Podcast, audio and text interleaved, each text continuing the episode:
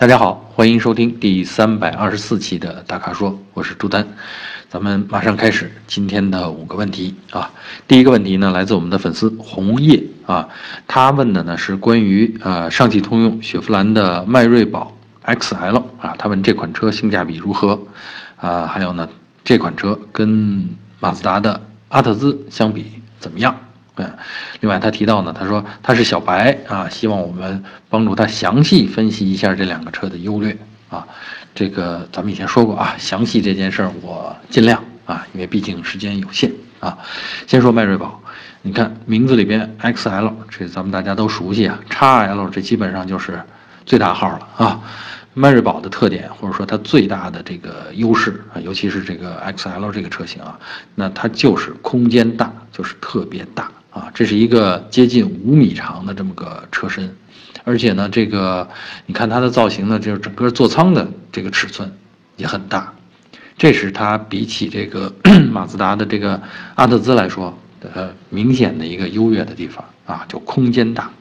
呃，还有一点呢，就是这么大的空间，你再看它的定价啊，像 1.5T 啊，就带涡轮增压的这个 1.5T 的车型，呃，自动挡啊。那大概现在市面上也就卖十六万左右啊，所以呢，当然是这个加上优惠啊，十六万左右的这个价钱，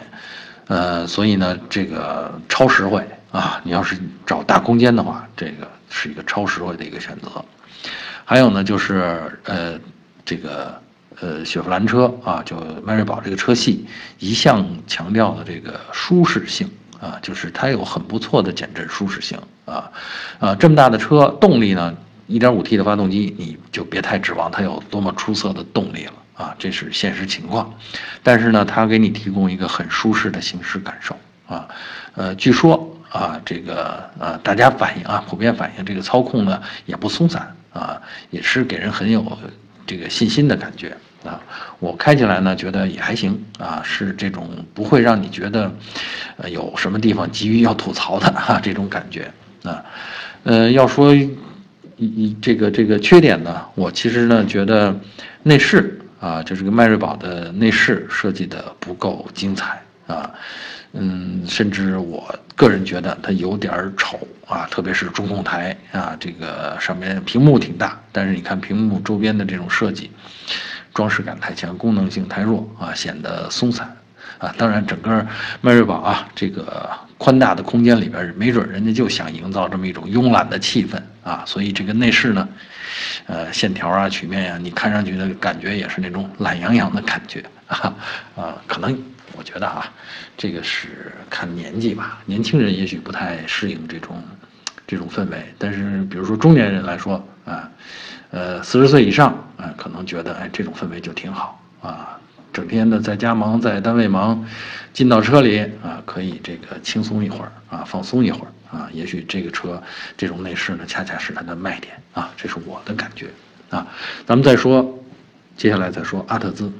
阿特兹呢，其实，呃，尺寸啊，四米八，比那个稍微短一点，但阿特兹的设计呢，就是我觉得啊。第一位的，它放在第一位的应该是外观，或者这个车的比例啊，车身的曲线实在太漂亮了，就是颜值啊，是这车最大的亮点啊。很多车，很多人啊，很多我们的粉丝都是觉得，哇，这车过目不忘啊。当时我们也说过很多次，马自达的这个混动这个设计理念，在这样的一个车身的尺寸上边啊，发扬的非常的充分啊。所以呢，颜值高是它第一，我觉得是给人的。最重要的一个印象。其次呢，就是，呃，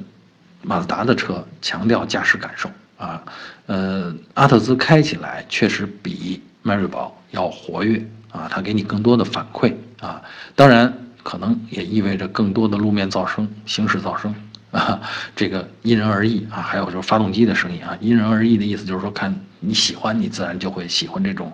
你觉得这是激动人心的声音啊，你要是图舒适。哈，想想享受安静，那这个你可能就会觉得有点烦啊。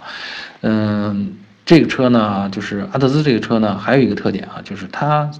呃，二点零的动力它都用自吸，就二点零和二点五啊都是自吸，不带涡轮的。呃，动力呢，我觉得做的挺锐利的，就是确实能够提供咱们刚才比刚才的那个迈锐宝更好的这种驾驭感受啊，动力也更强。呃，而油耗啊，这马自达的强项啊，它在车做的比较运动的情况下，这个油耗并不高啊。嗯，我看了一下，据大多数人的反应啊，这个呃油耗大概也就是八点几升，好像比迈锐宝还稍微低一点呢，就百公里油耗啊。所以呢，我觉得这是它的呃一大优势啊。当然，这个缺点呢，就是它不可能做到迈锐宝那么实惠，它的定价。还是相比迈锐宝来说还是比较高，我特地查了一下它的低配车型啊，大概也要十七万左右，而且这个低配车型，我觉着比较不满意的就是内饰里边的这个。其实马自达阿特兹的这个内饰我还是整体风格我还是很喜欢的，但在低配的这个入门车型上呢，你看到你看到它的这个中控呃中控台上边的那个显示屏的那个位置。因为是低配车型，它没有上那个大的液晶屏，而放了一个类似于石英钟的这么个信息显示屏 啊，我觉得这个有点太太掉价了，就是你还不如不放，还不如把这个功能从那儿拿掉呢啊，这简直有点寒碜人的这种感觉啊，所以呢，我建议如果买阿特兹的话，呃，应该至少啊从这个带。液晶屏的中控台上带液晶显示屏的车型开始往上选啊，因为整个内饰的设计，那个目光的焦点是中间的那块屏，然后那个屏一下比整车掉了一个档次，这种感觉给人很刺激，太刺激了。所以呢，这个是呃，对我们这位小白同学啊，红叶啊，这位粉丝我的意见。我觉得如果图空间大、图实用性啊，那还要图舒适的话，你选迈锐宝。这个没错啊，马自达呢，就是我其实觉得不太建议小白用户来开啊，比较适就是阿特兹啊，比较适合你开了一辆一段时间的紧凑级以后，特别是喜欢运动的驾驶感受以后，你升级到啊阿特兹上来这样一个中型车，颜值很高的啊，当然如果特别看重颜值，那另当别论啊。呃，第二个问题啊，回答我们的粉丝，这位粉丝的名字叫。老街坊啊，这老街坊，他问的呢是很简单，叫撼路者这车怎么样啊？就是福特江铃福特的撼路者，一个硬派 SUV 越野的啊。然后呢，他问耐造，其实我们不太用这个词儿，我们北方话里可能东北话里更，当然我不是东北人啊，但是我知道东北话这个耐造没有这个，应该讲抗造啊，意味着就是，呃，是不是比较皮实啊，比较结实啊，比较经折腾啊，这这这个意思。嗯，首先我觉得这个撼路者啊是对得起这俩字儿的啊，确实抗造啊，因为这是一个我们以前说过多次，这是一个有大梁的啊这个越野车，而且是福特的把福特皮卡的这个呃底盘技术都用在的都都用在了这个车上，是一个很典型的福特的这种抗造型的作品啊。嗯，当然啊，这个你要说。综合说怎么样的话，我是觉得这种车呢，适合你去越野走这种比较艰苦的路段，啊，呃，崎岖不平的啊。然后呢，这个这时候呢，你会觉得这个车身的这个舒适性啊，隔震呐、隔音呐，会好于那些承载式车身的啊那些 SUV。但是如果你要天天在城里用啊，这车比较重啊，超过两吨，走走停停啊，走的时候你需要多多踩点油门啊，才能提到跟别人一样的速度。停的时候，你刹车也需要刹得狠一点啊，才能像别人一样的那个距离下能停下。这样呢，就造成油耗比较高啊，所以呢，它在城里边的这种路况上，其实，呃，并不太适合啊。当然，你可以，也许你要不太在意这个油耗啊，这个也还行吧啊。这是一个 2.0T 的这么个动力啊，带动这个两吨多的车呢，呃，我觉得动力表现还还可以。啊，呃，并不弱啊，嗯，然后这个其他方面呢，我有一点要吐槽的呢，就是说，呃，如果真的作为越野的话，嗯，它的视野，它驾驶起来的视野，呃，不像日系的越野车那么开阔啊。日系越野车呢，我觉得，比如说咱们举个例子。像普拉多啊那样，它侧窗的面积比较大，前风挡的面积也比较大。作为越野来说呢，你希望克服障碍的时候，你更多的看到地形的细节啊，这样就做到心里有数。呃，像撼路者呢，这个侧窗的比例就没有普拉多那么大啊，所以呢，就是更多的要靠你的头脑，靠你的脑子记住刚才看到了什么啊，心里有数，要做到心里有数。所以这个其实还是一款 SUV 啊，就适合长途啊去自驾，去一些这个相对蛮荒的地方啊，相对啊，呃，可能做真正的越野任务、穿越的这种任务的时候呢，它还。稍微差那么一点啊，尽管从底盘的能力上啊，从这个呃吸收颠簸的能力，从这个通过性上面啊，它都问题不大啊，但是呢，它的视野，这是我觉得稍微有一点局限的地方啊。呃，第三个问题啊，第二个问题咱们说完了这个大越野啊，第三个问题呢，来这个小 SUV，嗯，这位粉丝的名字叫 Fight Move 啊，胖月亮是吧？哈。嗯，他的问题呢是关于奔驰的 GLA 两百啊啊，他特地提到了这个 GLA 两百的极地版怎么样，值得买吗？啊，我也是第一次听说这个极地版啊，呃，这个我查了一下，极地版呢基本上是呃一些叫个性化的装饰啊，因为比如说它它用了这个白色外观，呃，黑色的内饰这种配色方案。另外呢，座椅啊，或者是把手啊、踏板啊，有一些细节上做了一些装饰。呃，当然这都是原厂装饰啊。我觉得整个的这种风格啊，还是挺动人的啊。然后看了看配置呢，其实也挺高的啊。像这个大家关心的一些，比如 LED 大灯啊，比如这个当然奔驰了嘛，这些都应该有的。比如全景天窗啊，这些东西，嗯，都有。所以呢，我觉得。它的价钱呢是好像定价是三十二万左右啊，实际上实际上市场上的成交价，我觉得应该能在三十万之内啊。我觉得这还是，呃，挺怎么说呢？是值得买的啊，因为呃，大家买这类小一点的啊紧凑型 SUV 的时候呢，其实尤其是买豪华品牌的，其实你就希望买的个性一点，对吧？你有这个钱，钱上边不是最。最最最不是第一位要解决的，就是预算不是第一位的，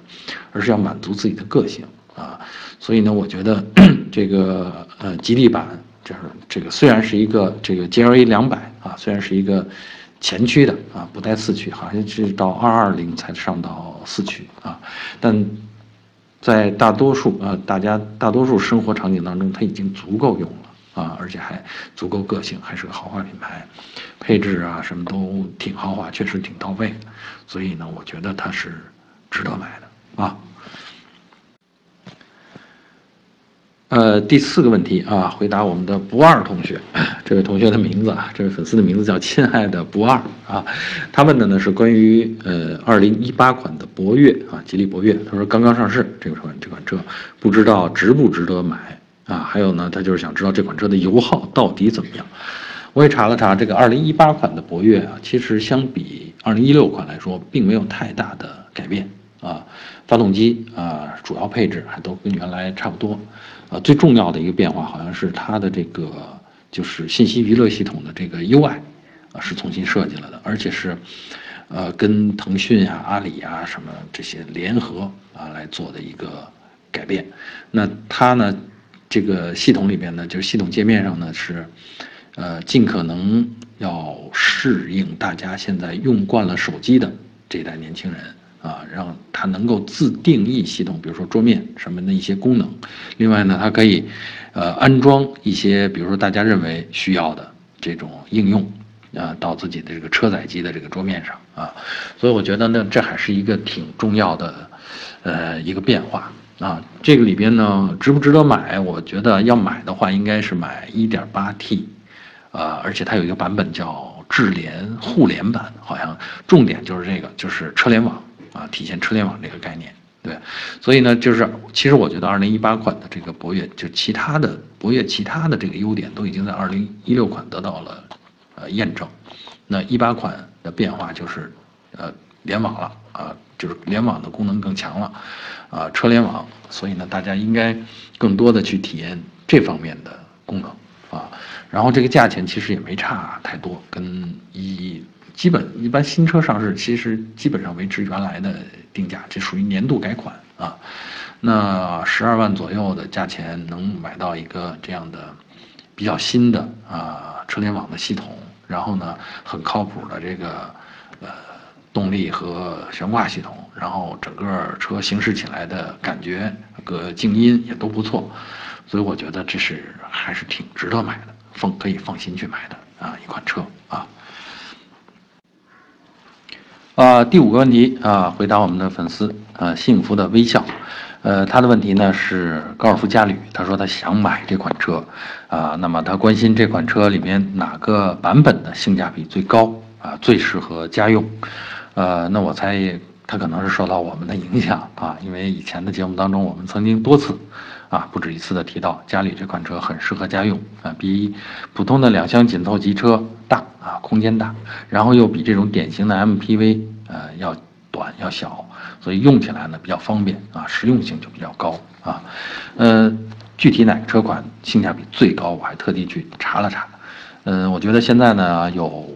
呃两种啊动力，呃其实是三种啊。呃，一个呢是1.6，这最常规的1.6自吸，嗯，另外两种呢就是都是一点四 T 发动机，但是呢它标定成高功率和低功率版啊，大概差个二十马力啊。呃，扭矩呢，这个作用扭矩的这个数值差不多，但是起作用的这个范围不太一样啊。那高功率版呢，这个大概有一百五十马力，两百五十牛米啊。如果啊想在家用之余追求一点动感的话，呃，那我建议啊去买这个叫二八零 TSI，叫什么豪华版，自动豪华版啊。呃，其实你要说性价比啊，我还是觉得这个。一点六啊，一点六的这个舒适版，呃，这个自动挡舒适版性价比最高啊，因为我看了看现在的价格，大概也就十万出头吧啊，然后呢，这个空间明显的比高尔夫大啊，呃，但是但是啊，这个舒适版相比豪华版来说有个缺点，我觉得它是个缺点，就是它没法儿，好像是不带天窗的啊，呃，而豪华版上面呢，不仅有天窗，而且是个全景天窗。啊，另外豪华版上可能还有这个 LED 大灯啊，还有一些比如自动的一些功能，呃，比如这个主动刹车呀什么这样的一些功能。所以我觉得哈，这个，嗯，如果钱不是太大的问题，预算不是太大的问题，如果你准备了十五万要去购车的话，你可以考虑这个呃自动的豪华啊，就二八零 TSI。如果呃真的。呃，比较在意呃这个性价比，那我觉得哈，从实用性上来讲，一点六的这个自动舒适是性价比最高的啊，就是买来以后你家用的这个日常的这些任务它都能完成啊，而且呢动力呢其实也不弱啊，只要你稍微舍得踩油门啊，而且油耗也不会高，所以我觉得啊，我其实最推荐的就是买这类车，如果就是考虑家用的话。嗯就是，呃，像这个一点六自动舒适就 OK 啊。好，以上就是我们今天呃大咖说的全部问题。那欢迎大家继续在我们的微信公众号啊，或者是微社区中向我们提问。